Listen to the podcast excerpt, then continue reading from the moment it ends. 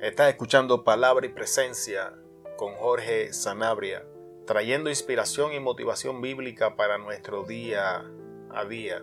Queremos recordarte la publicación de nuestro primer libro, Caminando con el Dios Bíblico, Libertad en la Gracia versus Esclavitud Religiosa.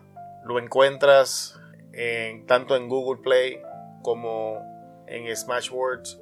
Es gratuito. En la descripción vas a encontrar el link que te lleva para que así lo puedas leer y puedas disfrutar de esta palabra. Esperamos que bendiga tu vida increíblemente. También queremos recordarte de que si Dios así lo pone en tu corazón, puedes cooperar con el Ministerio de Palabra y Presencia y ayudarnos a expandir los recursos, a invertir más tiempo en la enseñanza de la palabra. Y si esto es así, también en la descripción vas a encontrar un enlace en donde nos puedes ayudar con cualquier donativo que Dios ponga en tu corazón. Te damos muchas gracias y te bendecimos en el nombre poderoso de Jesús. Ahora, en el día de hoy, vamos a entrar en la enseñanza de la palabra y vamos a estar hablando bajo el tema señales de engaño e inmadurez en nuestra vida. Vamos a repetir el tema señales de engaño e inmadurez en nuestra vida. La porción bíblica la encontramos en el Evangelio según San Lucas, capítulo 15, del verso 11 al 24. Es una historia muy conocida, es la historia del Hijo Pródigo. Y aunque vamos a leer un versículo, realmente vamos a estar hablando de toda la porción del, relacionada con el Hijo Menor, que es la parte que nos interesa en este día.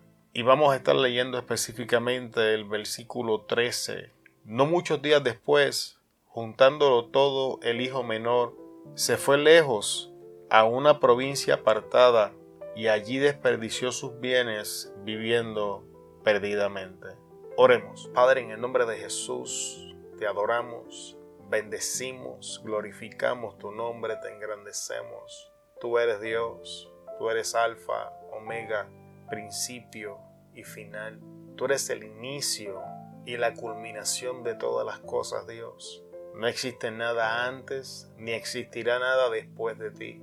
Todo se encuentra en tu existencia, Dios. Y damos gracias por tu misericordia, por tu amor, por la salvación de nuestras almas y la oportunidad de exponer la palabra en el día de hoy. A tus pies, Dios, colocamos nuestro orgullo, arrogancia, autosuficiencia, todo deseo de grandeza o fama lo tiramos a tus pies, Dios, para que con tu amor y firmeza, Señor, estas cosas sean crucificadas y podamos ser resucitados bajo el poder de tu Espíritu Santo. Antes de que tu palabra comience a fluir, antes de que revelación comience, Señor, a ser manifestada a ti, doy la gloria, porque nada soy, nada puedo y nada tengo sin ti, Señor. Todo proviene de ti, para ti y por medio de ti en esta hora, Espíritu Santo. Fluye con poder en mi vida. Unge mis cuerdas vocales. Sazona la palabra con sal. Abre los oídos, prepara las mentes, prepara los corazones y que tu palabra encuentre en terreno fértil donde la semilla quede sembrada y dé fruto. Atamos toda fuerza del enemigo, Dios, por tu palabra, que quiere intentar robar la semilla. Enviamos a tu ángel, Dios, pues de antemano tú conoces las personas que han de escuchar la enseñanza y te pido que tu vallado sea con ellos, que tu bendición sea con ellos, que sean alcanzados por tu presencia donde quiera que se encuentren en esta hora. Una vez más, Dios, a ti damos la gloria, a ti damos la honra, alabanza y te damos gracias. En el poderoso nombre de nuestro Señor Jesucristo. Amén. En el tiempo que le he estado sirviendo al Señor he escuchado tantas enseñanzas hablando de esta historia bíblica. Y aún yo mismo, en el tiempo que llevo con palabra y presencia, esta es la tercera vez que vamos a traer una enseñanza hablando de esta parábola. Y en mi caso personal, en cada una de las ocasiones, Dios continúa enseñándome cosas nuevas que están escondidas en esta historia bíblica. Y, es increíble para mí quedo totalmente sorprendido. ¿Cuántos misterios se esconden detrás de las letras de la palabra de Dios? Y mientras más el Espíritu trae revelación y me va enseñando, más entiendo lo que la palabra enseña, que el que empieza a saber algo todavía no sabe nada. Y vamos a iniciar con la primera parte de la enseñanza en este día. Engañados. Por alguna manera o razón, el hijo menor pensaba que él iría mejor si él se iba a vivir a otro lugar, si él comenzaba a vivir por sí mismo, si él comenzaba a vivir su vida como él la pensaba, como él imaginaba que las cosas serían si salía de aquel lugar donde se encontraba. Y me gustaría que me acompañe y analizamos un, por un momento al padre de familia, porque la parábola arroja una increíble cantidad de detalles sobre las cualidades del padre de familia y el ambiente que esto creaba en aquel lugar, en aquella hacienda donde se encontraban. Sabemos que el padre de familia era un hombre generoso, porque en un momento de la historia el hijo menor dice, aún los siervos tienen abundancia de pan en la casa de mi padre. Sabemos que el padre de familia es de corazón humilde, porque cuando la historia comienza, el hijo menor le pide que divide la, que la herencia y le dé la parte que le corresponde. Y es importante mencionar que primero el padre no estaba obligado a contestar aquella petición. Segundo, que cuando leemos la historia, la historia nos deja saber que no tan solamente repartió los bienes de uno, sino que repartió los bienes a ambos de sus hijos. Aún aquel que no había pedido nada también le repartió sus bienes. Y número tres, que el padre de familia pudo recordarle a su hijo menor que él todavía se encontraba vivo y que tendría que esperar hasta el momento de su partida para entonces recibir los bienes que le correspondían acorde al testamento que ya se encontraba. Sin embargo, este padre es, es, es manso y es humilde. No tan solamente eso, es seguro y es confiado. No vemos en un instante de la enseñanza ninguna palabra de ira hasta este momento de la historia. Y aún podemos decir que cuando leen la historia en ningún momento vemos a este padre ofendido por las acciones de su hijo. Sabemos que este hombre era amoroso y dispuesto a perdonar, porque cuando leemos la historia sabemos que todos los días salía y se paraba a mirar en la distancia, esperando el regreso de su hijo menor, con un corazón dispuesto a perdonarlo y aceptarlo. Aún así, el hijo pródigo pensaba que a él iría mejor por sí mismo.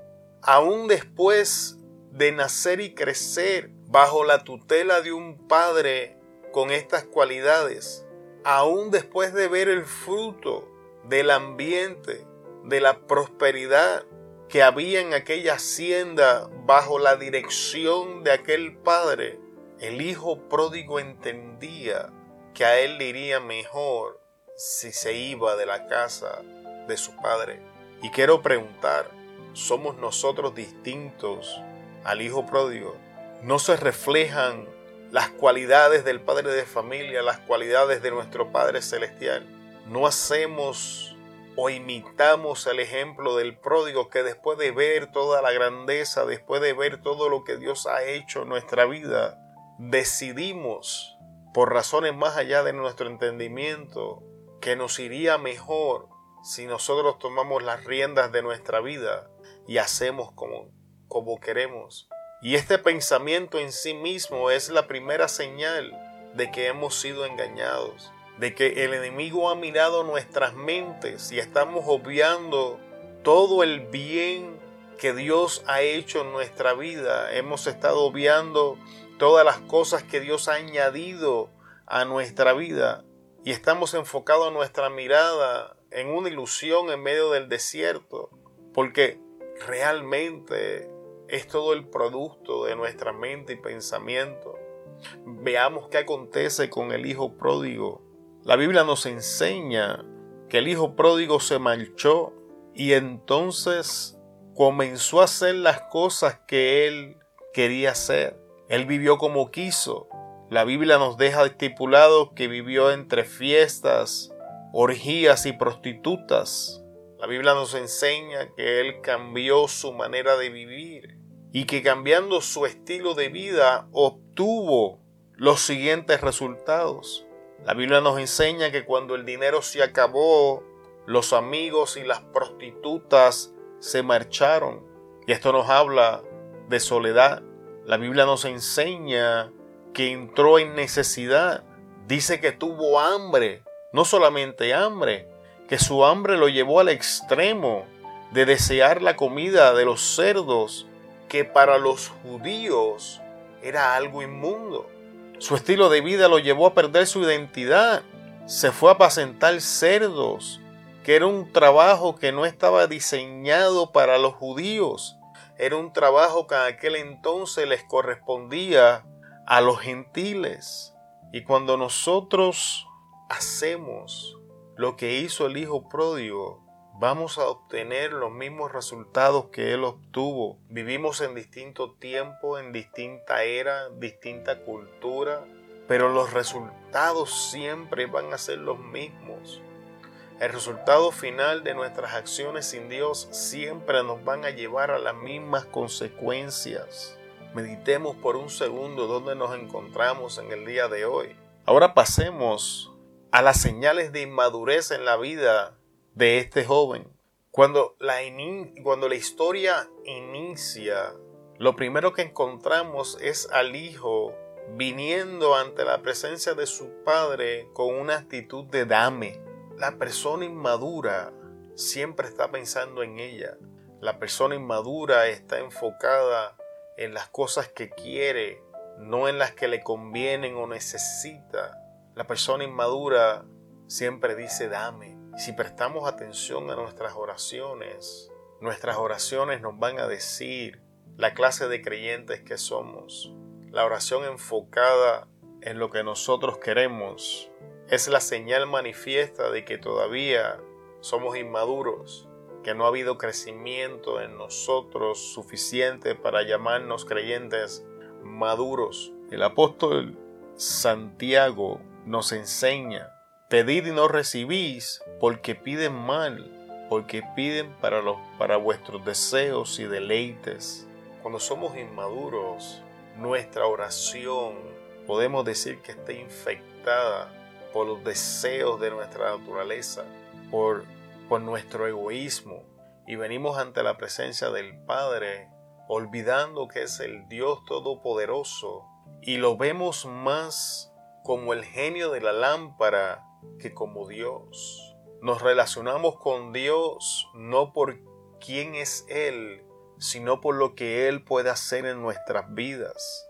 Y estas son señales manifiestas de que estamos en un estado inmaduro y entonces Dios quiere contestar nuestras oraciones, pero no puede, porque nuestras oraciones estamos pidiendo mal, estamos pidiendo para nuestros deleites, estamos pidiendo para los deseos y apetitos de nuestra carne. Otro ejemplo de esto es el apóstol Pablo cuando habla con, con los corintos. Les dice que son inmaduros porque entre ellos hay divisiones, hay herejías y hay las cosas que están pasando. Y, y Pablo dice, no son espirituales, no lo eran ni lo son todavía. Pablo los lleva más lejos y le dice, debiendo ser ya maestro, tengo que volver a darles leche. E, esto es importante porque el engaño siempre va a buscar terreno fértil en nuestra área de inmadurez. Te voy a repetir eso, es importante. El engaño del enemigo siempre va a buscar el terreno fértil en nuestra inmadurez. ¿Y cuáles fueron los resultados que este joven experimentó? Perdió todos los bienes, su vida, el estilo y la condición de su vida fue peor que cuando estaba en casa de su padre, cuando se acabó todo cuanto tenía para ofrecer. todos lo abandonaron.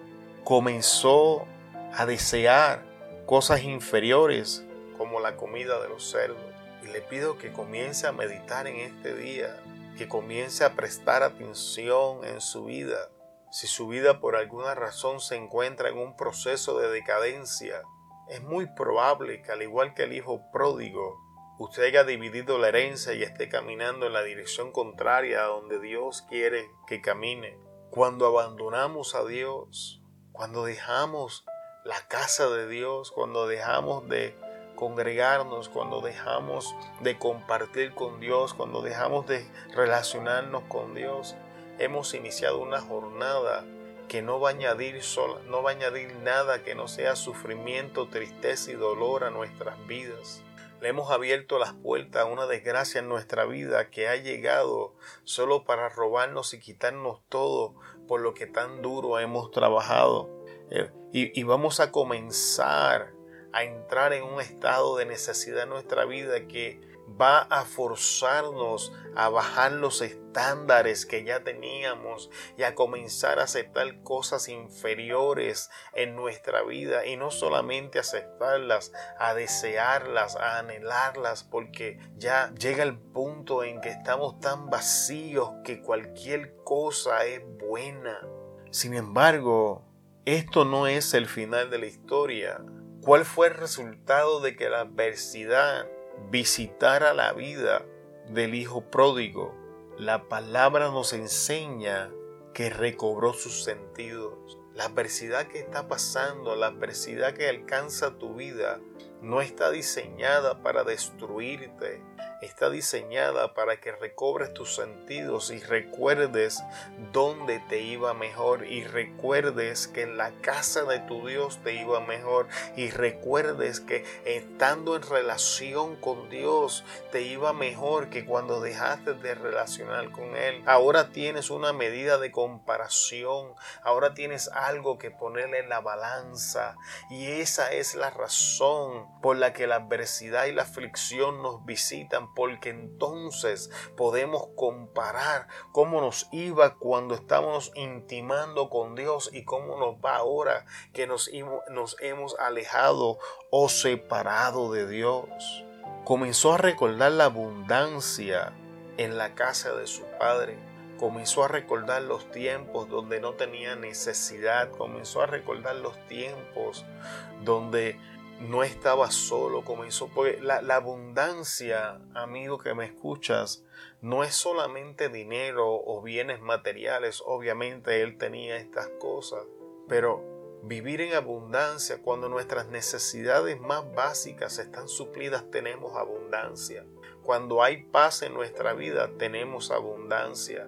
Cuando vivimos en tranquilidad, vivimos en abundancia. Cuando nos rodeamos de personas que nos aman, vivimos en abundancia. Abundancia no es solamente lo material. Cuando estamos estables y sanos emocional, mental y espiritualmente, estamos en abundancia. Cuando nuestro cuerpo está sano, estamos en abundancia. Cuando Dios trae consistencia en nuestra vida y estabilidad, estamos en abundancia. Cambiemos un poco la mentalidad de abundancia y prosperidad y, y, entendamos que esto incluye muchas cosas cuando recibimos revelación bíblica de parte de la boca de Dios a nuestro oído eso es abundancia y ahora tenemos al hijo pródigo que había perdido todo recordando el tiempo donde Él estaba en abundancia. Trae a tu memoria los tiempos donde estabas en la abundancia de Dios. Trae a los tiempos, a tu memoria los tiempos donde estabas morando bajo la sombra del Altísimo y el abrigo del Omnipotente. Trae a tu memoria aquellos tiempos. Y fue en el momento de aflicción donde él tomó una, una, decisión. Me dice, eh, y la Biblia nos enseña que él dice, me levantaré e iré a la casa de mi padre. Es importante que comprendamos este principio de la toma de decisiones. La Biblia, esta historia bíblica comienza con una decisión. Él había tomado la decisión de decirle a su padre, reparte los bienes, Esto viene con otra decisión y juntando sus cosas se marchó y entonces toma otra decisión.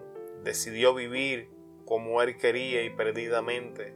Y entonces una vez la Biblia nos enseña esas tres decisiones, nos da el escenario de las consecuencias de las mismas.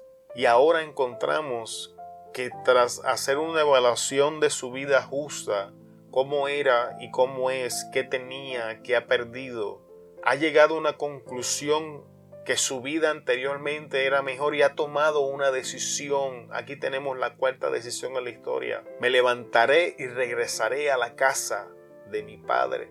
Equivocarnos no es el problema. El problema es permanecer en el error. El problema es permanecer en el engaño. Una vez ya lo vemos claramente frente a nuestros ojos. El problema es estar en ese estado de negación tras toda la evidencia que hemos recolectado de que nuestras acciones son malas. Y tomar la decisión es la primera parte de lo que sería la segunda, que es entonces ejecutar la decisión. La Biblia nos enseña que Él tomó la decisión y ejecutó la decisión.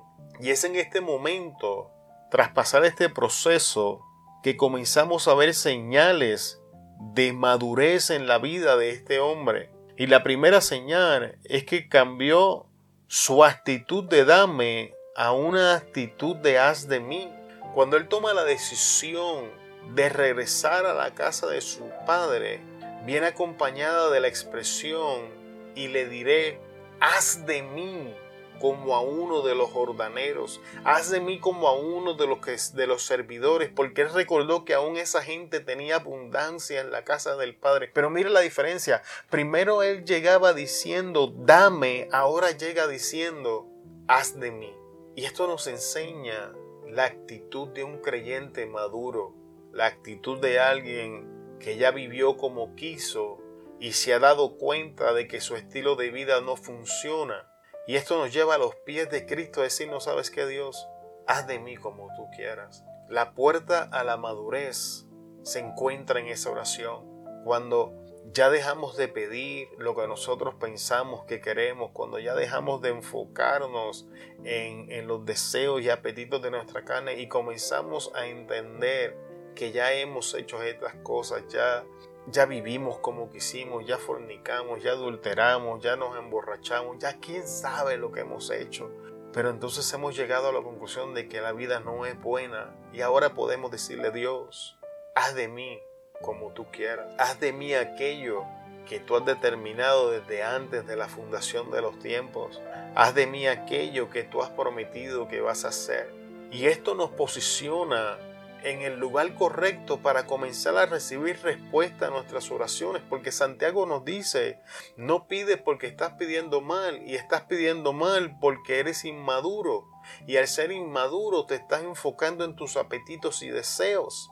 Entonces el creyente maduro ahora comienza a recibir contestación a todas sus oraciones, sea positivo o sea, sea un sí o sea un no, pero el creyente maduro comienza a discernir las contestaciones de Dios porque ahora no pide simplemente para satisfacer sus deseos. Sus oraciones están diseñadas para que Dios guíe su vida. Sus oraciones están diseñadas para que Dios le dé forma. Sus oraciones le están pidiendo a Dios que le ayude a someterse al estándar divino. Tenemos que entender que hay una gran diferencia en esta situación. Y después de este hombre sufrir todo lo que sufrió, pasar todo lo que pasó, que permítame decirle era totalmente innecesario. Ya él había sido plantado en la casa de Jehová, ya él había sido fructificado, ya él había sido bendecido y él libre y voluntariamente decide, abundar, decide abandonar la abundancia, la bendición, la prosperidad y el lugar donde Dios le había plantado para irse a hacer lo que él pensaba que podía hacer. Y ahora tras sufrir el daño, el libro de los proverbios nos enseña que el sabio, el apercibido, ve el mal y se esconde, pero el necio sale y sufre el daño. Y aquí lo estamos viendo en el hijo menor. El inmaduro salió simplemente para hacerle daño, pero ahora, tras sufrirle el daño, tras hacer la evaluación en su vida, teniendo un poco más de madurez, dice, haz de mí. Y esto le abre las puertas a un millón de posibilidades. Ahora él reconoce la magnitud de su pecado. Ahora él reconoce cuán grande fue su ofensa. Ahora él, ahora él reconoce que, las cosas que hizo estuvo mal. El engaño ya no tiene control, el engaño ya ha sido disipado, ahora sus ojos están viendo su vida tal cual es y dice, ya no soy llamada, ya no soy digno de ser llamado tu hijo.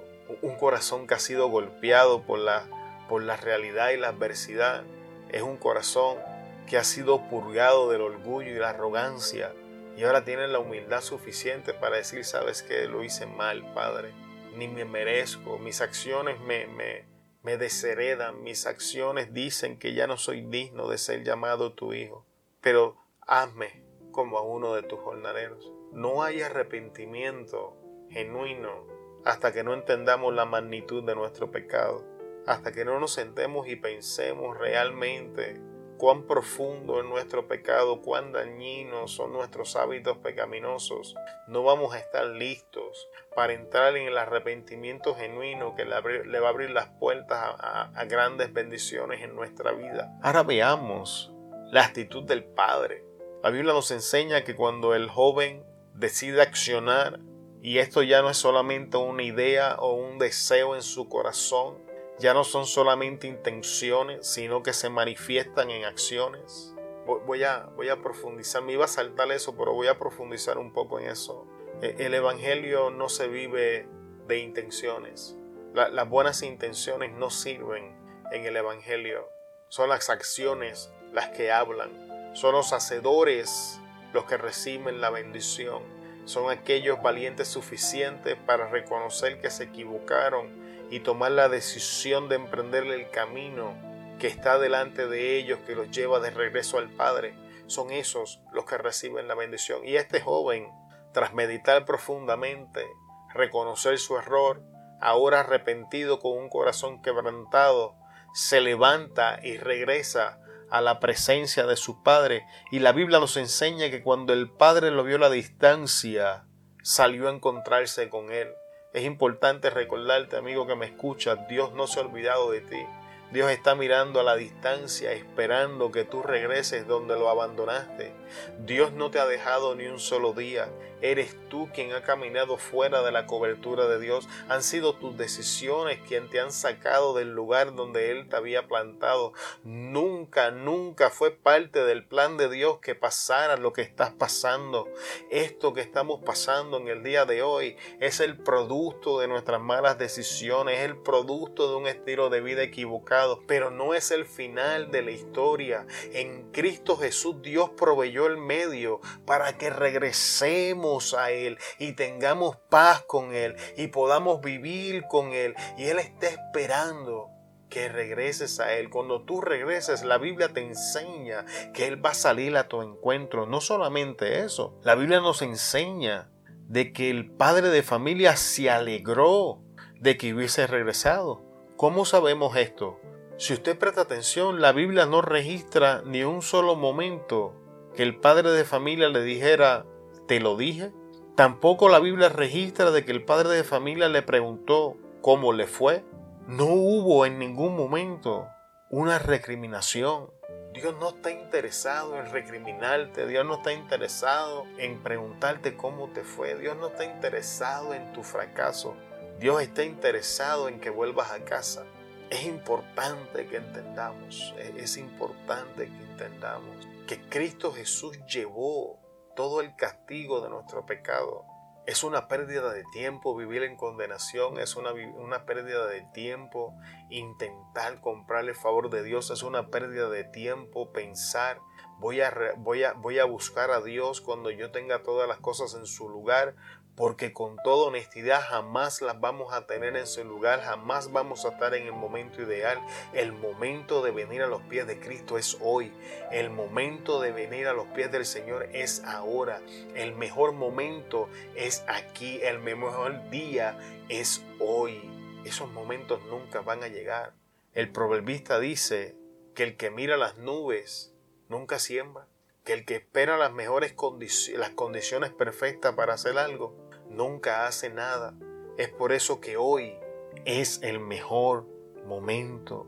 Otra cosa que nos enseña que el padre de familia se alegró es que hizo fiesta. No tan solamente hizo fiesta, mandó a matar el mejor buey que tenían, el engordado. ¿Sabías que el cielo entregó lo mejor que tenía para que hoy pueda haber fiesta por nosotros? El Padre entregó a su Hijo Jesús. Jesús es ese buey engordado y por eso nosotros podemos hacer fiesta. Jesús abrió el camino para que nosotros volviéramos a casa. Como resultado de, la combinación de la aceptación del Padre y la decisión del Hijo de regresar a casa, volvió a recibir su autoridad como hijo, le devuelven el anillo, lo vuelven a reentregar en esa posición, lo que le devuelve la, la identidad que él había sacrificado para vivir como él quería. Le quitó las ropas y lo vistió de ropas limpias. Ha sido la intención de esta enseñanza en el día de hoy ayudarte a entender que cualquier pensamiento diseñado para hacerte creer que te va a ir mejor fuera de Dios que en Dios es un engaño del enemigo y para ayudarte a reconocer las señales de inmadurez en nuestra vida presentadas en nuestra oración, en nuestros deseos, en nuestras prioridades, en nuestra forma de pensar y presentarte de la forma más clara posible las consecuencias que vas a sufrir si no prestas atención a estas cosas porque te quiero repetir, vivimos en distinto tiempo, distinta era, pero las consecuencias siempre van a ser las mismas. Y si hoy estás sufriendo las consecuencias, entonces en esta enseñanza estás viendo que no es tarde para regresar a casa, que Dios no se ha olvidado de ti, que Dios te está esperando, que es una mentira que Dios ya no te ama, que Dios te amó tanto que entregó a su único Hijo para que tú vivieses. Y con esto finalizamos la enseñanza en este día. Te bendecimos en el poderoso nombre de Jesús y te esperamos en el próximo episodio de Palabra y Presencia con Jorge Sanabria. Muchas gracias por escucharnos hasta este punto. Hasta luego.